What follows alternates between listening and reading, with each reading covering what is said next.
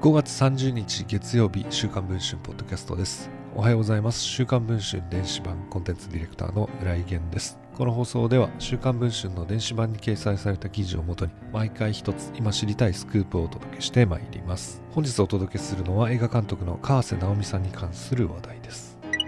映画監督の川瀬直美氏が自身が代表を務める映画制作会社組絵のスタッフに暴行しそのスタッフが同社を退職していたことが週刊文春の取材で分かりました。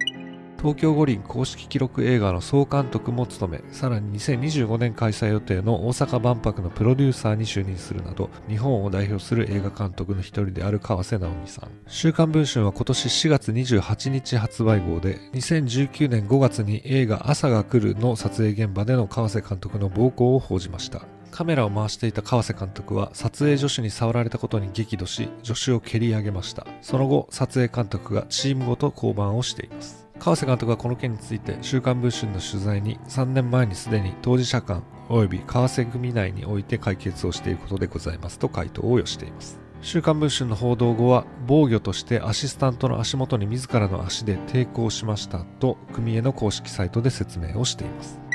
今回新たに分かった暴行は2015年10月下旬組への事務所内で起きました。複数の事務所関係者の証言によると経緯は次の通りです。川瀬監督は奈良市内の雑居ビル2階にあるオフィスで男性職員 A さんの到着を待っていました。A さんが部屋に足を踏み入れた瞬間川瀬監督は彼に向かってまっすぐ歩いていきそして固く拳を握りいきなり顔面を殴りつけたといいます。A さんはその場に崩れ落ちましたが、なおも川瀬監督は暴行をやめようとしませんでした。A さんはなだめながら逃げ回りますが、川瀬監督はオフィスの中を執拗に追いかけ続けたと言います。居合わせた数人の職員は恐怖のあまり別のフロアに逃げ出したと言います。しばらくして戻ると、抵抗せずに一方的に殴られた A さんの顔は腫れ上がっていたと言います。A さんは荷物をまとめオフィスを去るとそのまま退職しました。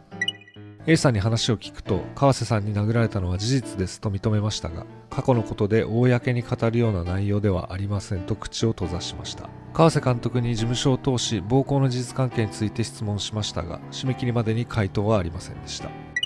今年3月には映画業界内で性加害などのハラスメントが告発されていることを受け是枝裕和監督ら映画監督有志6名が声明を発表。そこでは次のように述べられています。映画監督は個々の能力や性格にかかわらず他者を演出するという性質上そこには潜在的な暴力性をはらみ強い権力を背景にした加害を容易に可能にする立場であることを強く自覚しなくてはなりません。暴力性を常に意識し俳優やスタッフに対し最大限の配慮をし抑制しなければならずその地位を乱用し他者を不当にコントロールすべきではありません。今回の新たな暴行事件への川瀬監督の対応が注目されています。現在配信中の週刊文春の電子版ではカンヌ国際映画祭グランプリ受賞作の主演が3時間にわたり語った川瀬監督との絶縁の告白。そして川瀬監督のスタッフに対する暴言複数のヒロインに対するいじめ演出などについて詳しく報じています。電子版の記事の方もぜひチェックをしていただければと思います。ということで本日の週刊文春ポッドキャストはこの辺りで終わりたいと思います。また次の放送をお聴きいただければ幸いです。